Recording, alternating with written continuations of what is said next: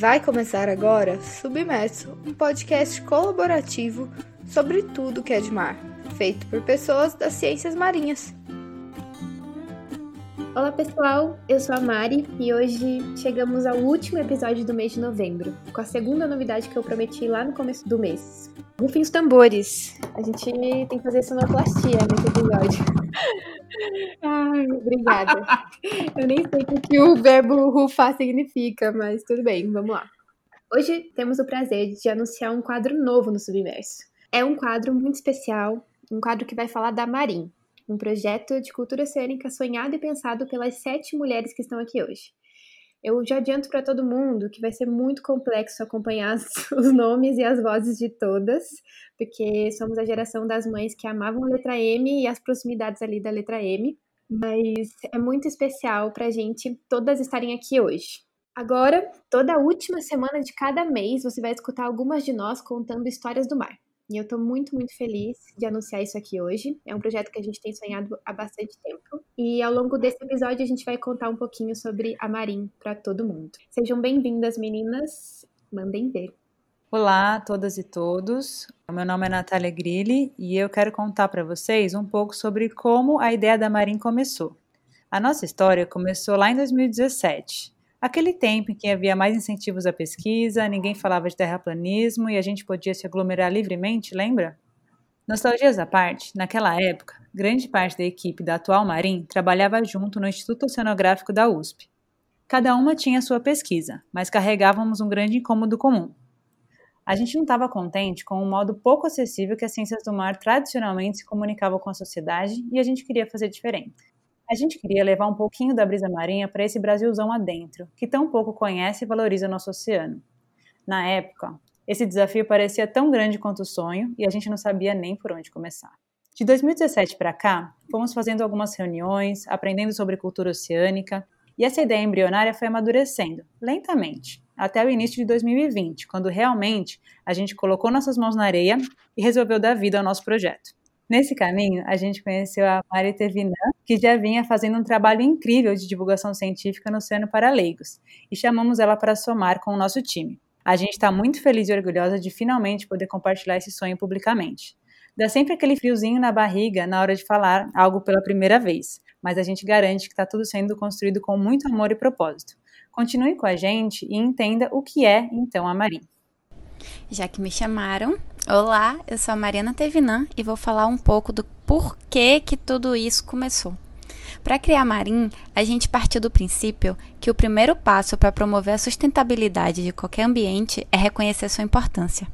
O Brasil possui uma zona costeira de mais de 8.500 quilômetros, associada a uma área marítima que pode chegar a 5,7 milhões de quilômetros quadrados.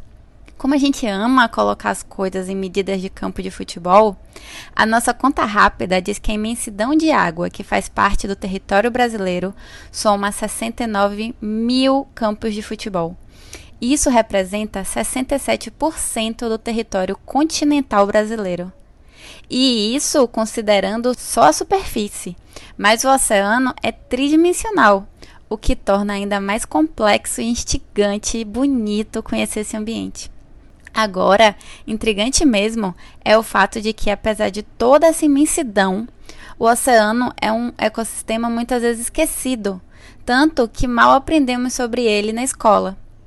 Veja, para as pessoas entenderem a importância de todo esse território marítimo oceânico brasileiro, estão começando a chamá-lo de Amazônia Azul. Mas toda essa região é pelo menos tão rica e tão importante quanto a Amazônia Verde. E como já deu para perceber que eu sou da Bahia, eu vou puxar a sardinha pro lado de cá para dizer que a capital da Amazônia Azul é a Bahia de Todos os Santos. Bom, a Marim nasceu do desejo de todas nós de mostrar que o oceano é uma grande parte do nosso dia a dia. Como puderam perceber pela nossa história, o oceano tem muita importância para a gente. Não somente como objeto de trabalho, mas como um local que tem cheiro, que tem gosto, que tem textura, sons e cores e que tornam a vida ainda mais bonita. Queremos transmitir um pouco disso falando sobre o tamanho do oceano, seus habitats, seus habitantes mas também trazer um pouco das sensações que ele nos traz e que tanto nos inspira, como uma experiência multissensorial mesmo. O oceano é vida e ele merece que a gente o perceba assim. Queremos alcançar pessoas que conheçam o oceano e também aquelas que ainda não tiveram essa oportunidade, promovendo mudanças de hábitos e comportamentos que fortaleçam a proteção desse ambiente. Mais do que conhecer para amar e cuidar, a Marinha estimula o conhecer para pertencer. Ter a consciência da importância do oceano e da nossa intrínseca relação com este ambiente e seus diversos ecossistemas. Ufa! Então, para deixar a Mari descansar um pouquinho, pessoal, meu nome é Luciana Xavier e eu vou contar um pouquinho para vocês o que é Marim, que é uma tarefa bastante difícil. A Marim é um projeto sobre oceano e sobre conhecimento. A gente está chamando de projeto, mas já chamou de outras coisas, e à medida que o tempo passa, pode ser que mude, já fica o aviso. A grande verdade é que a Marim é muita coisa. É muito marim, se isso pode te ajudar a entender o que estamos falando. O que a gente quer é comunicar ao oceano sobre um novo formato e promover a cultura oceânica de uma forma diferente do que estamos acostumados a ver. Essa foi a nossa maneira de criar e contribui com três movimentos intergovernamentais que a gente acredita muito: a cultura oceânica, a década das Nações Unidas da Ciência Oceânica para o Desenvolvimento Sustentável, que começa em 2021 e vai até 2030, e o Objetivo de Desenvolvimento Sustentável 14, Vida na Água. Se você ainda não ouviu falar sobre esses movimentos, também dá uma olhadinha nos links da descrição desse episódio para saber mais e pode curtir nosso perfil no Instagram, @faroldamarim. E se ficou com vontade de saber mais como vamos mudar a forma de comunicar sobre o oceano, eu vou chamar agora minha amiga Maila, que vai contar para vocês. Oi, gente, eu sou a Maila Guilhom e vou contar um pouquinho sobre como a Marim vai operar. A gente pensou em principalmente duas formas. Primeiro, um ciclo virtual e futuramente um ciclo presencial, pós-vacina, claro. O ciclo virtual é o lançamento de nossa plataforma de informações, um trabalho de curadoria feito com muito carinho por nós e transformado em um site pela Mi, nossa parceira nesse projeto. A Mi é a enciclopédia do futuro. Na descrição aqui do episódio você descobre mais sobre ela. Bem, a nossa plataforma ainda não está pronta, mas já estamos botando os remos na água para apresentá-la em 2021. Os spoilers que podemos dar agora são: a plataforma será aberta para todo mundo mergulhar, quase que literalmente. Nós vamos fornecer o snorkel, a nadadeira e o cilindro caso você vá muito fundo. Mas o destino e o roteiro do mergulho, quem decide é você. Você pode fazer o seu primeiro mergulho ficando mais no raso, começando a conhecer o oceano, ou então você pode se aventurar em águas mais profundas e ampliar seu conhecimento sobre a maravilha e a complexidade do oceano. O que a gente quer é que a jornada ajude a perceber que nós e o oceano somos interconectados. Quando o mundo for frequentável novamente e a gente puder se abraçar livremente, nós vamos sair pelo Brasil conversando com as pessoas sobre o oceano, seus encantamentos, seus mistérios e trocando histórias rio acima. Essa é a ideia. Queremos nos infiltrar pelo Brasil fortalecendo nossa cultura de mar. Onde? Já temos algumas ideias, mas ainda não sabemos ao certo.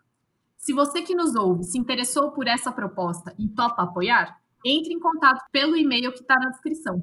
Bem, ao longo dos próximos meses, nós vamos contar mais sobre a Marim, o desenrolar do projeto e os nossos planos tanto para os ciclos virtuais quanto para os ciclos presenciais. Oi, gente. Eu sou a Marina Correa e vou contar para vocês então o que, que a gente pretende fazer nesse quadro, que não é a Marim de fato. A nossa ideia é de alguma forma compartilhar vivências e sensações para que, mesmo de longe, você se sinta conectado com o oceano. Bem, enquanto o marinho está no forno, vamos começar a nossa aventura de uma forma diferente, contando histórias. O mar representa uma parte importante da nossa vida e do nosso imaginário há muito tempo. São inúmeras as histórias, os mitos, as lendas, as tradições relacionadas ao mar que estão presentes na nossa cultura. Nossa primeira história é bem simples. Marília, conta pra gente de onde surgiu nosso nome, Marim, e qual é o símbolo que nos representa. Olá, pessoas! Eu sou a Marília Nagata e, bom, durante as longas conversas que tivemos para trazer vida a Marim, acho que a mais difícil de concluir foi sobre o nosso nome. Eram muitas opções boas demais e ninguém conseguia escolher apenas um. Mas no fim, depois de achar que nunca decidiríamos, o nome Marim pegou. Uma palavra curta, gostosa de falar, fácil de lembrar e que é a junção dos termos mar e in, que representa essa imersão nos mistérios do oceano e a interiorização do oceano nas pessoas e no continente, que a gente tanto quer promover. Resolvido o nome, o segundo passo foi escolher um símbolo que poderia nos representar.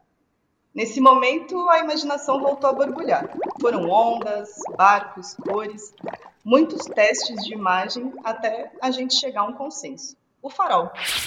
Quem já teve a oportunidade de navegar em mar aberto sabe como é boa a sensação de estar cercado por nada sobre o céu. E também sabe o quanto é bom voltar e ver algum ponto de referência de onde a Terra está. Hoje é fácil, porque as cidades costeiras são bem iluminadas, às vezes até demais, né? Mas você já parou para pensar como que era antigamente? Há milhares de anos, a luz dos faróis viaja longas distâncias para guiar navegantes de volta à Terra. O primeiro farol que se tem registro data de 280 a.C., o farol de Alexandria, que é uma das sete maravilhas do mundo antigo e por muitos séculos foi uma das construções mais altas do mundo.